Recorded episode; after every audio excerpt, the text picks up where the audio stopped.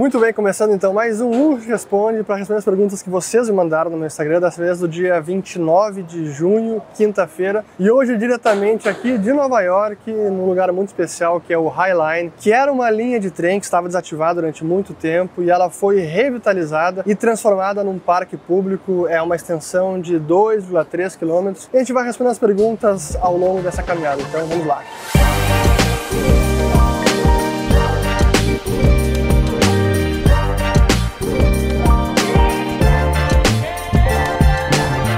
Primeira pergunta aqui é do Rafael, perguntando o seguinte: Joe Biden está visivelmente senil. Essa fraqueza impacta a economia americana? É interessante essa pergunta e eu não acho que ela impacta a economia per se. Acho que é uma imagem muito ruim para os Estados Unidos, porque fisicamente, literalmente, é uma liderança fraca pela idade, pela condição de saúde. Sem dúvida que isso traz algum transtorno geopolítico, até por conta de atrapalhadas que ele já deu em reuniões, em declarações, em discursos. Essa parte eu diria que, é que pega mais e talvez indiretamente acabe de alguma maneira contaminando a economia, mas bem menos do que na questão de opinião pública, de geopolítica e também de toda a sua equipe, né? Se a gente for ver a equipe do Biden, na minha avaliação, comparando até com equipes de governos anteriores, eu falo governos, não é o Trump, é governos, é uma equipe até bem discutível. Para mim, um grande exemplo disso é a própria porta-voz da, da, Casa Branca, que é a Jean-Pierre, que, assim, que é visivelmente alguém bem inferior em relação aos seus antecessores de qualidade. É, essa é a percepção. Boa, aqui outra pergunta do Rodrigo Vaz. Com a economia americana acima do previsto, isso dificulta o corte de juros no Brasil? Dificulta porque impõe um piso maior à taxa de juros brasileira. Esse foi um tema que a gente tratou no Follow the Money da semana passada, dia 28 de junho, e foi justamente uma projeção que a gente mostrou sobre a trajetória da Selic com base neste nível da taxa americana. E por tudo que o, o Jerome Powell tem falado, que vai manter a taxa de juros nesse patamar e por um período mais prolongado, esse nível de taxa básica americana vai frustrar uma queda maior da Selic. Então, mesmo que ela caia em agosto, já vou falar sobre isso porque tem uma pergunta é, que fala justamente sobre essa, essa questão. Mesmo que ela caia em agosto, não dá para a gente esperar um corte rápido que a Selic vai voltar para 8, 7% no ano que vem. Seria muito difícil. Aqui a pergunta do Vital. Como está a variação nos preços dos imóveis em Nova York da pandemia para cá? Bom, da pandemia, pelo menos lá do estouro da pandemia, o que a gente teve foi uma alta impressionante. Os preços dos imóveis, não apenas em Nova York, mas em vários locais nos Estados Unidos, acabaram subindo a taxas maiores do que durante a bolha imobiliária da década de 2000. E claro, isso foi por conta do impulso de crédito, taxas em zero, a taxa de hipoteca americana que chegou na mínima histórica, que foi 2,65%, a taxa para 30 anos, e isso acabou bombando o preço dos imóveis. Só que isso foi até 21, início de 22. E de lá para cá, digamos, fim da pandemia até agora 23, em Nova York tivemos uma leve queda, mas o último mês até mostrou uma alta. E aí tem a ver com a cidade que ainda é uma referência mundial, aqui tem muita demanda no mundo inteiro, é muito turismo também, muitos negócios, ainda é o centro financeiro do planeta então acaba sofrendo menos do que outras cidades americanas. Mas sem dúvida que a gente não vê mais aquela pujança de alta desenfreada que tivemos logo durante a pandemia 21 e 22. Próxima pergunta do E. Trevelin. Sente Nova York decadente? Decadente é uma palavra muito forte, mas da pandemia para cá, sem dúvida que a gente vê mais morador de rua, pelos relatos anedóticos, tem mais criminalidade, claro que nada como o Brasil. É, à noite também já tem que se preocupar um pouco mais. Antigamente poderia sair caminhando, atravessar quase Manhattan inteira é, com computador na mão, mochila, etc. E hoje em dia, de noite, já não se recomenda fazer isso. Mas decadente seria uma palavra muito forte. O que a gente viu também durante a pandemia é uma imigração forte do estado de Nova York para outros estados como Flórida e Texas. Isso aconteceu especialmente na Califórnia, que perdeu muita população em números recordes em 2021-22 para estados mais livres, menos intrusivos, menos eh, burocráticos, até com uma, regula com uma taxa tributária menor, que é o Nova York tem uma carga de renda, o imposto de renda aqui é muito alto. Então, mas decadente não, ainda é uma cidade maravilhosa que vale muito a pena visitar. Aqui tem uma pergunta boa do Marcos Felipe. O que economizou em Buenos Aires vai gastar aí? Pois então, sim, a diferença de preço é impressionante. Nova York já é uma cidade cara e para o turismo também é cara é, é hotel, é restaurante, é táxi e é incomparável o preço de Buenos Aires para cá. Imagina que Buenos Aires a gente conseguiu ir do hotel para o aeroporto por 6 mil pesos. Isso é mais ou menos 60 reais. Claro que o aeroporto está um pouquinho mais perto, mas ainda assim Nova York foi 80 dólares. É uma diferença incrível. Então estamos gastando em Nova York, infelizmente. Ó, aqui mais uma pergunta do Gel Coutinho mais 300 milhões para os carros populares. O governo não quer assumir o fracasso ou é só mais populismo? Primeiro, nenhum governo assume fracasso, jamais. Isso vale para qualquer governo. Mas é claro que é mais populismo e é aquela ideia de tentar consertar algo que causa mais distorção e sem combater a causa raiz desses problemas. Por que, que os carros no Brasil não são acessíveis, são muito caros? Porque tem muita carga tributária, porque não temos uma economia aberta e a gente está tentando há 50, 60 anos a subsidiar a indústria automobilística e até hoje não deu certo. É aquela indústria nascente ânsia. Não faz sentido, mas seguirão tentando, mais do mesmo. Aqui do Dalek Jeito. Dólar está caro? Bom, deu uma boa caída nos últimos dias, felizmente, mas ainda assim está caro, né? Poderia estar tá bem menos que 4,78, mas está caro. E a gente nota como está caro justamente quando viajamos para o exterior, especialmente em cidades como Nova York, que é uma cidade cara, onde qualquer coisa que a gente faça, pegar um táxi, pegar um Uber, qualquer andada de Uber no, pela cidade aqui é 20, 25 dólares. Pô, 100 reais, cara, é muita coisa. Felizmente tem um metrô aqui que funciona bem. É, não é lá essas coisas, mas é uma malha, uma malha de metrô aqui bem extensa e cobre praticamente toda a ilha e os principais pontos de Nova York. Pergunta do Adilson. Pode comentar sobre o censo, envelhecimento e interiorização é o pequeno crescimento do Brasil. Eu fiz um vídeo sobre isso já tem alguns meses, quando tivemos uma prévia do censo que tinha mostrado um crescimento da população brasileira que já era baixo e agora que tivemos o dado final, que foi 206 milhões, se não me engano, foi ainda mais baixo da prévia anterior, que era mais de 210 milhões. É apenas o fato em conteste de que a nossa demografia já não ajuda mais. Então o Brasil tem um problema da baixa, o baixo crescimento populacional, a nossa população está envelhecendo e a nossa produtividade é estagnada, sendo que na indústria na construção ela tem caído nos últimos 10 anos a única produtividade que sobe é do agronegócio. Então o censo está deixando claro para todo mundo o enorme problema que a economia brasileira tem, é um grande desafio para os próximos anos, próximas décadas. Aqui do AFN JR20. Segurança em Nova York. Conte-nos sobre a percepção que um turista tem.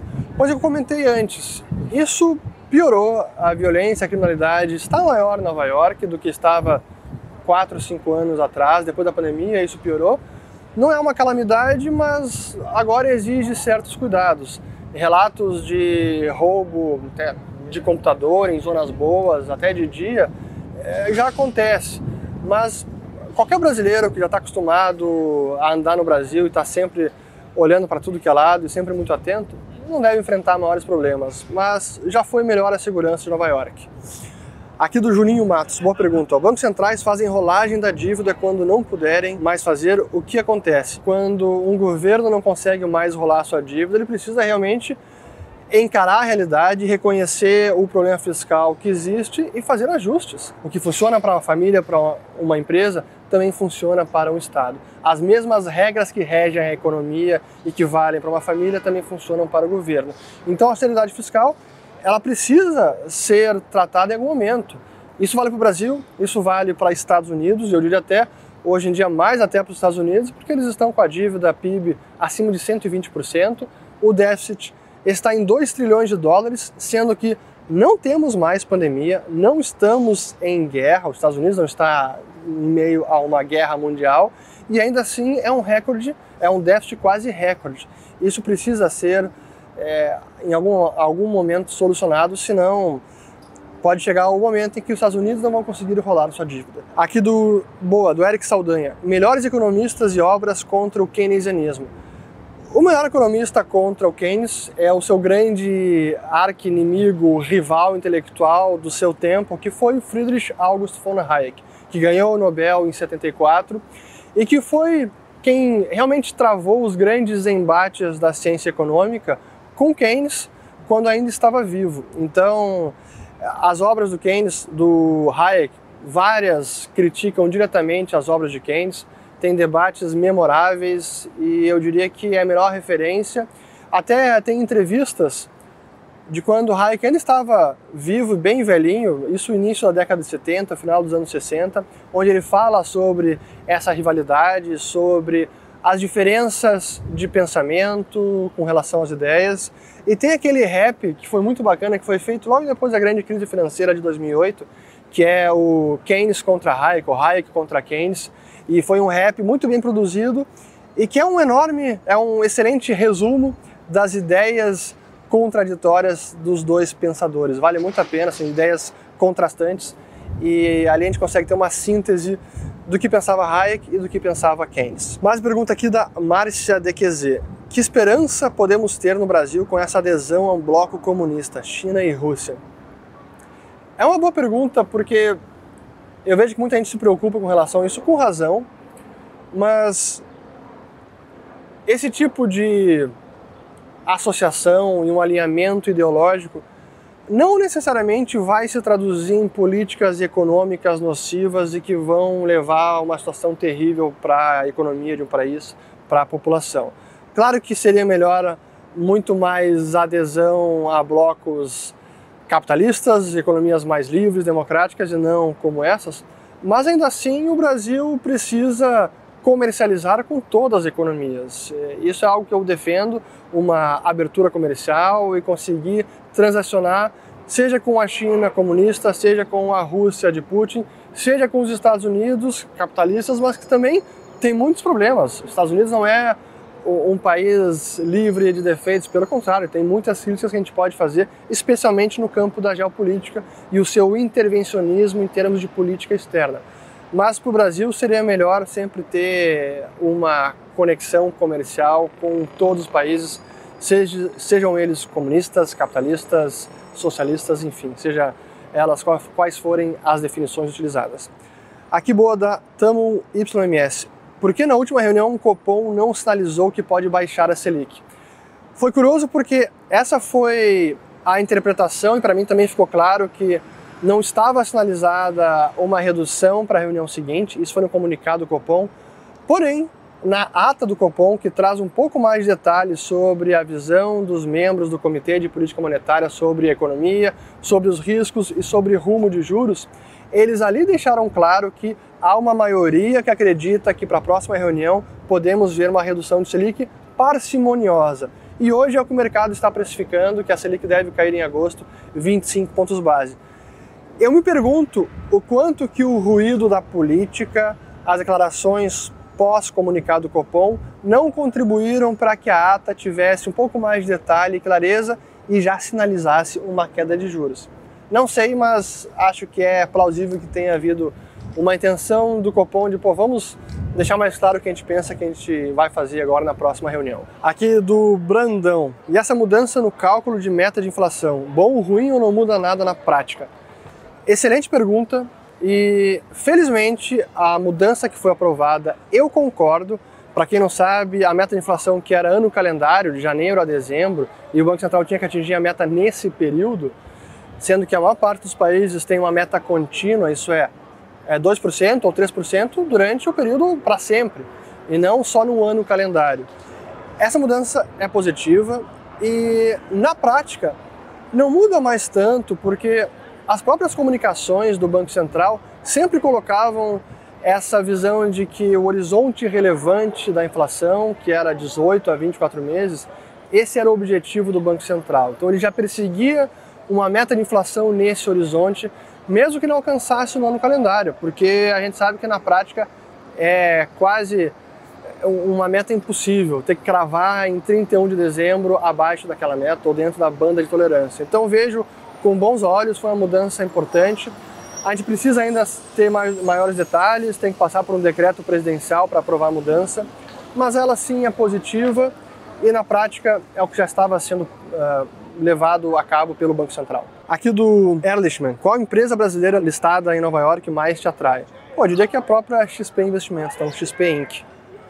Aqui do Eduardo Jacomé. O mundo será mais multipolar nos próximos 10 anos ou a dominância americana continuará? A dominância continua, mas vai ser mais multipolar como a gente está vendo. Assim, acho que a guerra da, da Ucrânia e a invasão pela Rússia deixou isso muito claro, as alianças, os blocos regionais, isso tem se consolidado, então não vejo essa mudança, e especialmente enquanto Xi Jinping estiver no poder e Putin também.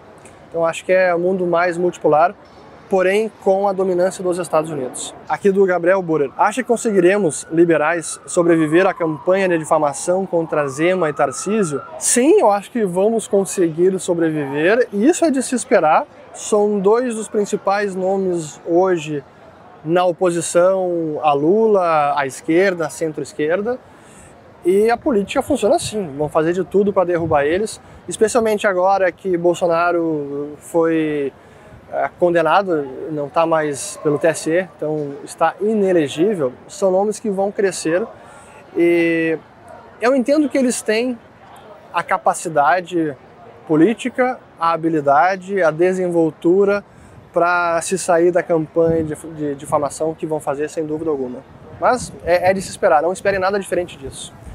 Aqui do Wenderson, fala um pouco do porquê dos Estados Unidos imprimir tanto dinheiro, ter uma dívida alta e ser a maior economia do mundo. Não há uma causalidade nisso. Os Estados Unidos imprimem tanto dinheiro e por isso tem uma dívida alta e eles são a maior economia. Na verdade é o contrário. Ao se tornar a principal economia, ao conseguir ser a principal nação do planeta em termos de dinamismo, de flexibilidade, de competitividade, de inovação e criar um dos maiores PIB per capita do planeta, os Estados Unidos chegaram na condição de também ter a moeda de reserva do mundo, que é o dólar. E foi isso que permitiu aos Estados Unidos acumularem tanta dívida pública nos últimos anos, especialmente agora que saltou de, veja só que loucura, a dívida americana saltou de 24 trilhões de dólares em 2019 para 32 agora em 2023. Assim, impressionante mas não entendo a causalidade ao revés. Na verdade, é se tornar uma grande potência econômica o que permitiu o seguinte passo, ter a reserva de moeda, a moeda de reserva e acumular tanta dívida assim. Mas isso não pode ser abusado. Em alguma hora a gente pode ver essa fatura chegar. Aqui do Luiz Lippe. Estados Unidos ou Suíça? Morar, trabalhar e aposentar. São países completamente diferentes, mas sendo uma resposta pessoal, eu preferiria Estados Unidos, até porque tem muitas opções. Tem Nova York, tem Flórida, tem Texas, tem Califórnia, tem, tem tantos estados e tantas cidades e regiões espetaculares para se morar. E é uma é um país com muito mais oportunidade. Eu entendo que para imigração, os Estados Unidos é muito mais atrativo, é muito mais receptivo para quem quiser chegar no país, fazer família, fazer a vida, ter oportunidades, inclusive se aposentar. Acho que isso na Suíça é mais difícil e é um país bem menor e muito mais pacato, embora seja também uma economia de primeiríssimo mundo. Aqui do Pericles, indica algum curso online de finanças para análises fundamentalistas mais afiadas? Eu gosto muito do Leandro Siqueira da Varos, então acompanhe o Instagram dele, o Twitter, eles têm curso de análise fundamentalista. Varos, V-E-V-A-R-O-S, Leandro Siqueira. Eu participei do podcast que ele apresenta junto com o Gui Cadanhoto, da Speech, chamado Os Economistas. Se alguém lembrar, coloquem o um link aqui nos comentários. Aqui do André Nascimento. Comecei a carreira de AI, qual conselho você daria? Eu diria para realmente colocar o seu cliente em primeiro lugar, conhecer o seu cliente, faça perguntas, converse, entenda a sua situação, entenda o seu perfil, entenda as suas necessidades, porque aí você consegue orientá-lo melhor, assessorá-lo melhor, indicar os melhores produtos financeiros que realmente vão atender às suas demandas. E nesse processo você vai ganhar a confiança dele e ganhar um cliente para o resto da vida. Acho que essa é a melhor dica que eu poderia dar. Então aqui a gente está chegando no Meatpacking District, que é onde acaba ou inicia o Highline. E Meatpacking é onde se embrulha as carnes, porque historicamente era uma região, um bairro que continha mais de 250 abatedouros, isso na virada do século XIX para o século XX.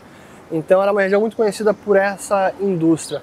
Mas nos últimos 10, 20, 30 anos foi um bairro revitalizado. Hoje é cheio de restaurantes, bares, lojas de roupas, boutiques e ficou muito bacana e é uma zona muito agradável de circular também. E a gente vai acabar aqui o Urros Responde de hoje. Aqui a pergunta do Acastro Viejo. O que achou do teste de estresse bancário? Pois esse é um teste que o Fed faz anualmente e que foi estipulado depois da grande crise financeira de 2008 pela legislação Dodd-Frank e que eles testam o balanço dos bancos para ver se eles aguentariam algum estresse financeiro e quanto de prejuízo que eles conseguiriam absorver com o seu capital.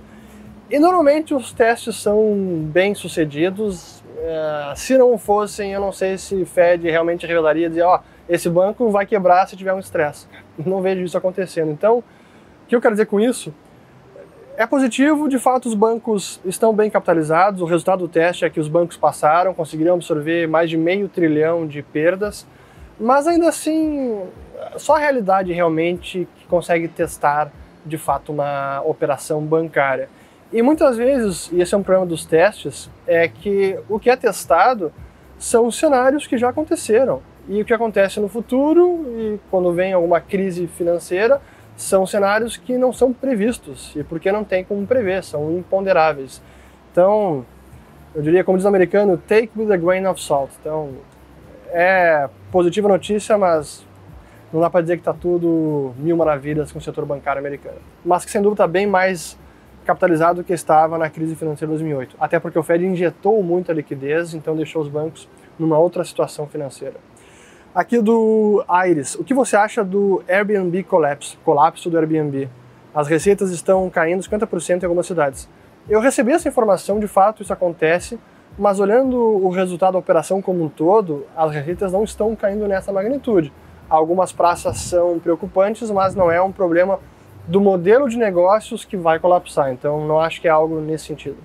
Não preocuparia. Mas pode sofrer, pode. Aqui do João Rec. Boa, aqui dele, ó. Viu que Rolante, no Rio Grande do Sul, que é uma cidade bem pequenininha, até perto de Porto Alegre, é a cidade com mais pontos que aceitam Bitcoin no mundo.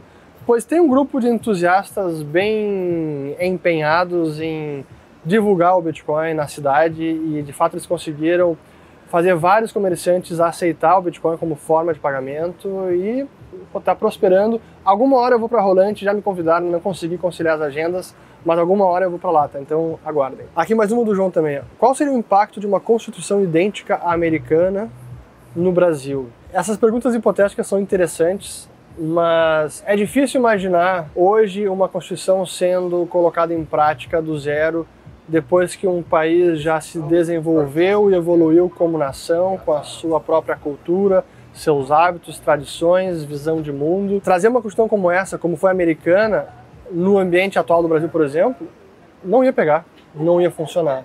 É, e o caso dos Estados Unidos é uma história inusitada, improvável e que deu muito certo. Uma nação fundada com aqueles valores daquela maneira, com aquela Constituição, com aquela Declaração de Independência, é realmente algo sensacional. Muito mudou e até a gente vai fazer um conteúdo sobre isso aqui mesmo em Nova York, sobre a história americana, até porque semana que vem, terça-feira, é 4 de julho, independência dos Estados Unidos.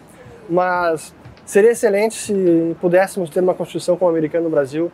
Não acho que aconteceria. Se tentassem, não teria adesão, digamos assim. Seria tipo as leis que não pegam, a Constituição americana não pegaria no Brasil. O brasileiro encara o Estado como um ente provedor, solucionador de problemas e que é bacana dependermos e é necessário dependermos do Estado.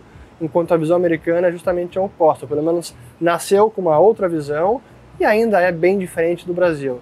o indivíduo, a comunidade é, se mantém de forma mais independente do Estado do que o brasileiro, pelo menos em termos de visão de cultura. Aqui do Gui, Blumenthal, o pagamento por stablecoin na Argentina está disseminado? Na verdade, o que está disseminado é o método QRP, que é uma funcionalidade do mercado pago, que lá sim está muito disseminado. Tudo que é pequeno comerciante, grandes lojistas, empresas usa o mercado pago para carteira digital e como método de pagamento. E o que a Bitso, que é a exchange mexicana, tem na Argentina é uma integração com esse método de pagamento. Como quase tudo que é lugar aceita o QRP, você consegue pagar com stablecoin de dólar. Aqui do Léo Samundo. Como está o clima em relação à economia, consumo e inflação, analisando diretamente daí? Pois Nova York também é um pouco de bolha, especialmente que a gente acaba conhecendo e as regiões que a gente circula, porque é uma cidade muito turística, vem muita gente para cá, mas está longe de parecer um clima de recessão. Então, não, aqui em Nova York eu diria que está longe de recessão, continua uma economia pujante que está sendo bastante beneficiada pelo pós-pandemia e com a retomada das viagens e do consumo das pessoas. Mas sim que a inflação tem sido uma preocupação, inclusive de americanos, como foi uma senhora que a gente acabou de conversar, entrevistamos até, ela mencionou que assim, os preços hoje subiram bastante em relação ao nível pré-pandemia. Aqui do Lucas, o que achou desse conflito geopolítico interno da Rússia? Havia até uma expectativa de que isso poderia resultar em algo muito mais transformador para a Rússia, como até uma guerra civil. Para quem não sabe o que eu estou falando, foi o motim do grupo Wagner, que é um exército privado contratado pelo Putin para para várias iniciativas militares, inclusive na Ucrânia, e o chefe do grupo, que é o Prigozhin, se rebelou, estava indo da região ali de. Uh, agora me esqueci o nome, mas é perto da Ucrânia, em direção a Moscou, com um comboio de caminhões e. Assim, é realmente uma, alguma tropa para chegar em Moscou, porque ele estava desafiando o Putin, tinha pedido a cabeça do ministro de defesa, que é o Shoigu, enfim. Isso já estava acontecendo por alguns meses e aí chegou nesse fatídico dia que ele se rebelou e, e, disse que o Putin também era um traidor, o Putin falou que ele era um traidor, enfim. Mas havia até uma possibilidade de guerra civil, acabou não acontecendo, em poucas horas ele retrocedeu, disse que chegou num acordo com o Putin, em tese intermediado, intermediado pelo Lukashenko da Bielorrússia. Exatamente o que, que negociaram não se sabe, mas a verdade é que a Rússia é muito difícil de entender.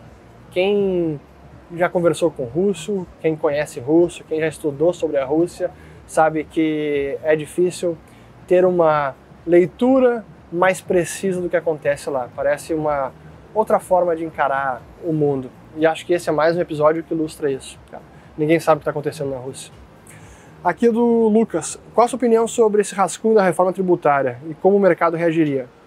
Ainda cedo para dizer, deve ser votada na próxima semana, mas exatamente como vai ser votado, o que, que vai ficar. O que eu achei de positivo até esse primeiro momento é que estão começando pela reforma dos, do, dos tributos indiretos, pelos tributos que incidem sobre o consumo, que é esse grande emaranhado, a loucura, ICMS, SSP, enfim, essa loucura. E eu acho positivo começar por aí, e até eu, essa era uma briga que eu tinha, uma queixa minha com relação à reforma do Guedes, porque o Guedes ele tinha iniciado com a reforma total, que incluía tudo, aí ele resolveu fatiar, deixar essa dos impostos sobre consumo para depois e começar pela do imposto sobre a renda, que eu acho um erro, porque a probabilidade que a gente tinha de passar o imposto sobre renda, tributação de dividendos, etc., e depois não fazer a parte mais importante, que é de tributos indiretos, era enorme. Então imagina a gente ficar com o cenário de reforma tributária que aumenta impostos sobre a renda e não resolvem aquele emaranhado e a carga tributária elevada sobre o consumo, seria o pior dos mundos. Agora, pelo menos, a gente vai começar pelo contrário, com a tributos indiretos, SMS, toda essa loucura, e depois sobre a renda. Me parece melhor. Vamos ver como vai acompanhar. E aqui a última pergunta a gente encerra sobre, eh, do Alessandro sobre um comentário do Larry Fink, que é o presidente da BlackRock, que nessa semana falou sobre o ESG. Perguntaram para ele sobre o ESG numa conferência no Colorado, acho que em Aspen, se eu não estou enganado, e ele falou que ele tem evitado usar o termo ESG porque ele acabou sendo muito politizado e ele prefere agora não falar de ESG e sim falar das pautas especificamente, por exemplo, descarbonização é, mudança climática, etc., e não ESG, porque de fato o termo ESG ele carrega um significado mais amplo que denota até uma toda uma agenda por trás, um conjunto de práticas de pressão da opinião pública, política de grupos específicos e que no todo, eu já fui um grande crítico do ESG, no todo eu acho que foi talvez uma via bem intencionada, mas que acabou dando errado pela forma que trouxe essas pautas adiante e pela forma, essa para mim é a questão principal, pela forma como tentou impor muitas práticas sobre as empresas, as pessoas, sobre a economia. E também pela questão do próprio ranqueamento, como se classificam as empresas, algumas consultorias que têm os seus métodos de score, de ranqueamento, uma empresa que é ou não considerada ESG, e a gente acaba entrando em coisas até bizarras como a Chevron, que é empresa de petróleo, ou ExxonMobil, tinha um score, um ranking de ESG maior que a Tesla. Então, enfim, mas é interessante ver como houve o chamado backlash e a própria BlackRock estimulou muito o uso e toda a agenda, agora está voltando atrás e pelo menos revendo o uso do termo, não as práticas como o Larry Fink falou, mas revendo o uso do termo. O que, é que vai sair disso? Não sei.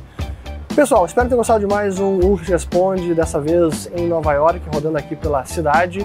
E comentem aqui abaixo o que vocês acharam curtam também, se inscrevam no canal, ativem o sininho e voltamos no próximo e aguardem mais conteúdos aqui direto de Nova York. Valeu, obrigado, até mais. Calma aí, encerra não, mano. Encerra não, calma aí. A gente falou, esqueceu de falar dos patrocinadores, velho.